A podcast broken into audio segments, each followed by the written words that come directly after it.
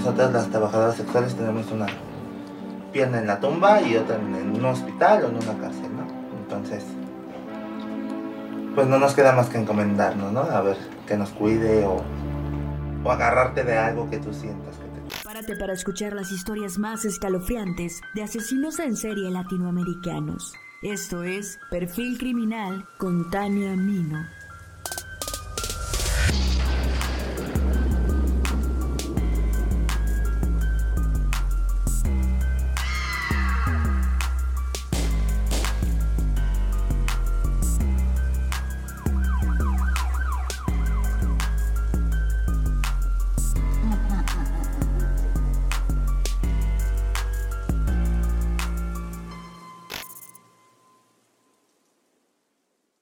El oficio más antiguo del mundo es una actividad que genera mucha controversia en la sociedad.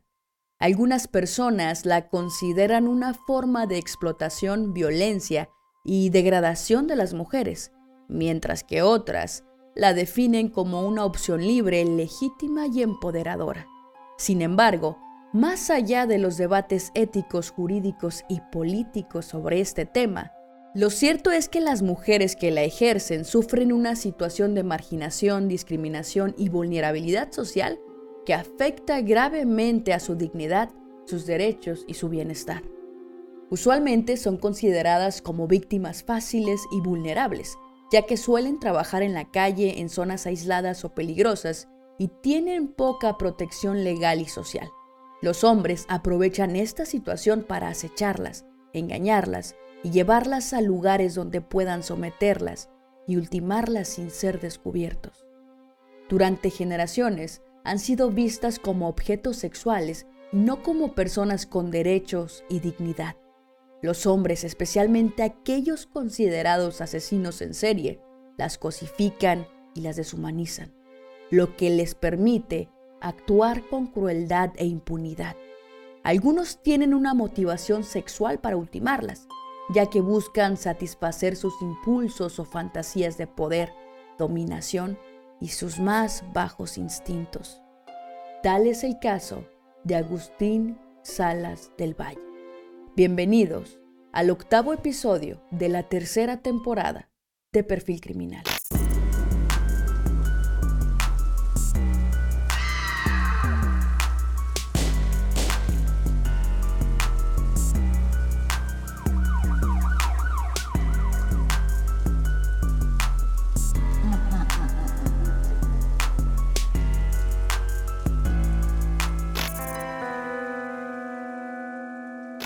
Hoy vamos a hablar de uno de los asesinos en serie más misteriosos que han existido en la historia latinoamericana, Agustín Salas del Valle, también conocido como Jack el Estrangulador o el Matameretrices.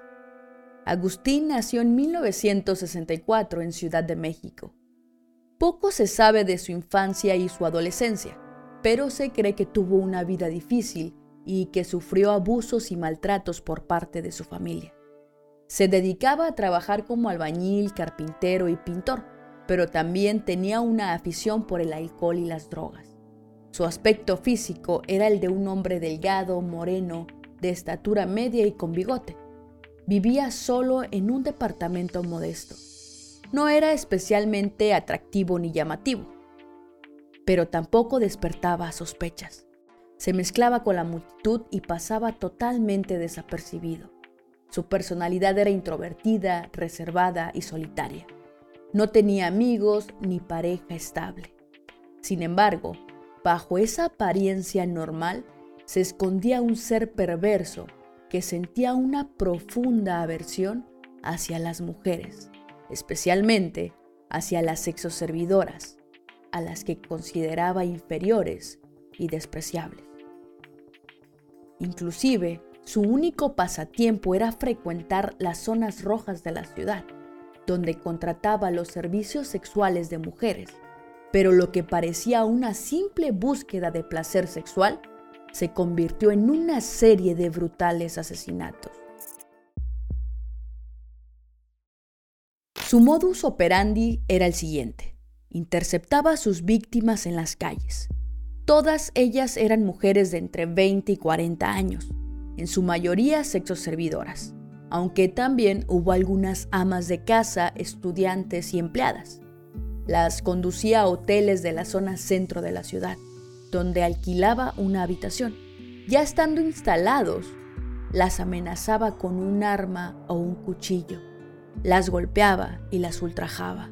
Luego, las ultimaba por estrangulación con objetos improvisados que encontraba en la habitación, como prendas de ropa, cordones de cortinas o cables eléctricos. En ocasiones, también las apuñalaba o las mutilaba. Dejaba los cuerpos abandonados en la habitación, semidesnudos, envueltos en sábanas o colchas y ocultos bajo la cama. En algunos otros casos, dejó mensajes escritos en la pared o en los espejos. Salas del Valle comenzó su carrera criminal a finales de 1989, cuando ejecutó a su primera víctima en el Hotel Magnolia de la colonia Guerrero. Se trataba de una mujer que ejercía la prostitución, a la que estranguló con una prenda de ropa. Este crimen fue considerado un hecho aislado, pero pronto se repetiría el mismo patrón. En poco tiempo, a comienzos de 1990, aparece una segunda mujer en condiciones muy similares. Le siguieron otras dos en septiembre de ese mismo año. Era evidente la relación entre los crímenes. Se comenzó a hablar de un posible asesino en serie. Hasta este punto, los crímenes habían descrito una línea ascendente en la violencia. Comenzaron siendo simplemente golpeadas, ultrajadas y estranguladas. Luego, comenzó a apuñalarlas y cortarlas. Y finalmente, en el caso que ocurrió el primero de diciembre de 1990, una mujer fue mutilada. Se le cercenaron las manos y los pies. Es decir, para el primero de diciembre ya eran nueve víctimas que se superaban en sadismo, cada uno respecto al anterior. Se dio el último hecho de 1990, el 23 de diciembre, que rompió con el patrón. El crimen se asemejaba más al primero que a su antecesor. La mujer solo había sido ultrajada y estrangulada. El cuerpo había sido envuelto en las colchas y ocultado bajo la cama. Curiosamente, siguiendo la descripción dada de los crímenes en los medios de comunicación. Esto hizo pensar en la existencia de un copycat, es decir, un imitador. En 1991 fueron cinco víctimas. La línea de evolución del asesino era zigzagueante, entre crímenes muy violentos y otros que no lo eran tanto. Esto hacía evidente la existencia de más de un asesino no relacionados entre sí. El 5 de enero, con la primera víctima del año, el asesino hizo un cambio en la ejecución de su crimen. Escribió con lápiz labial en uno de los espejos de la habitación las siglas LMP. El asesino nunca antes se había mostrado interesado en dejar un mensaje. Era completamente hedonista. El afán de protagonismo y de ser identificado como asesino en serie, en especial en uno que estaba siendo mediatizado, son rasgos característicos, más no exclusivos, de los copycats o asesinos imitadores. Claro que esto jamás se comprobó. En 1992 hubo nueve víctimas más. El 2 de septiembre, con la sexta víctima del año, el perpetrador volvió a dejar un mensaje. Nuevamente escribió con pintalabios en un espejo de la habitación, ahora la leyenda Volveré. El 9 de septiembre de 1992, el asesino se comportó de manera inexperta, pues dejó que mucha gente lo viera entrar al hotel con la víctima y salir solo, dejando huellas digitales y muestras de ADN por toda la habitación y en el cuerpo de la víctima resultó evidente no ser obra de Jack el Estrangulador. El 10 de octubre de 1992, el asesino cometió nuevamente errores de novato. La escena del crimen era una copia del primer asesinato del estrangulador. Se llevó a cabo en el mismo Hotel Magnolia, imitando los detalles del asesinato original. Además, ese mismo día, otra mujer fue ultimada, pero con los detalles refinados y violentos realmente atribuibles al estrangulador. Trece días después, el 23 de octubre, José Enrique Martínez Morales declaró ser el estrangulador de mujeres, pero por más que intentó demostrarlo, no pudo, ya que solo conocía los detalles de los crímenes dados por los medios de comunicación. Era un simple imitador ansioso de reconocimiento y fue condenado solamente por el crimen mencionado. En 1993 fueron tres víctimas más, pero no fue específicamente hasta el 6 de abril que fue encontrado en un hotel el cadáver de una última víctima. Los detalles de la escena eran espeluznantes. La mujer fue brutalmente golpeada y apuñalada, ultrajada y asesinada por estrangulación con una corbata, que posteriormente se comprobó pertenecía al asesino. Le extirparon el corazón con una precisión quirúrgica, abandonó el cuerpo sobre la cama con las piernas y brazos extendidos, cubierto con cobijas. El perpetrador dibujó un pentagrama adscrito en un círculo, junto con unas siglas y varios garabatos. Según los expertos, Salas del Valle era un asesino en serie organizado, es decir, que planeaba sus crímenes con anticipación, seleccionaba cuidadosamente a sus víctimas, usaba un modus operandi específico y se deshacía de los cuerpos sin dejar evidencia. Es innegable que las sexoservidoras son el blanco de un odio o desprecio hacia las mujeres en general o hacia un tipo específico de mujer. Los asesinos seriales pueden tener un trauma, un conflicto o una frustración relacionados con su madre, su pareja, su ex o alguna otra mujer significativa en su vida. Esto los lleva a proyectar su ira y su rencor sobre las sexoservidoras, que representan para ellos la imagen de la mujer mala, sucia o infiel. Antes de la detención de Agustín Salas, la policía detuvo a varios hombres que consideró eran el estrangulador.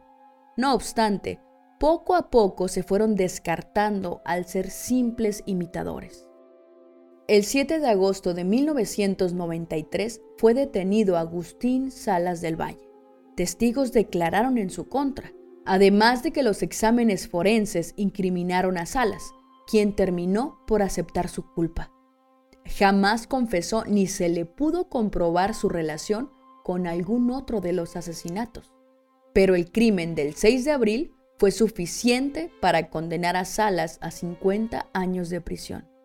Posterior a su arresto, los crímenes cesaron. Nunca se le pudo comprobar su responsabilidad de los casi 30 casos atribuidos a Jack el Estrangulador. Jamás fueron resueltos y pasaron a ser parte del archivo muerto de la policía. Además, varios detalles hacían creer firmemente a las autoridades que se trataba de más de un asesino en serie o varios imitadores. El caso de Agustín Salas del Valle sigue siendo un enigma sin resolver. En resumen, este caso es un recordatorio escalofriante de la capacidad del ser humano para cometer actos atroces. A medida que la sociedad reflexiona sobre lo sucedido y trata de entender lo incomprensible, este oscuro episodio continúa siendo una advertencia sobre los abismos ocultos en la psicología humana y la importancia de la prevención y la justicia en nuestra sociedad.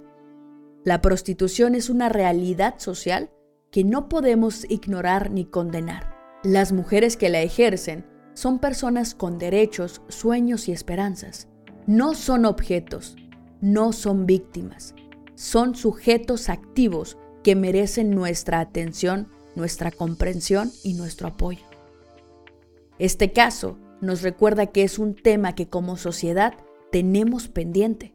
Asimismo, es imprescindible promover el respeto, la protección y la integración de las personas que se dedican a este oficio, garantizando sus derechos humanos. Es urgente combatir las formas de violencia, explotación y coerción que se dan en el ámbito de la prostitución y la criminalidad, así como las redes de delincuencia organizada que se benefician de ellas, exponiéndolas sin ningún tipo de protección a seres malignos como Agustín Salas del Valle o sus imitadores.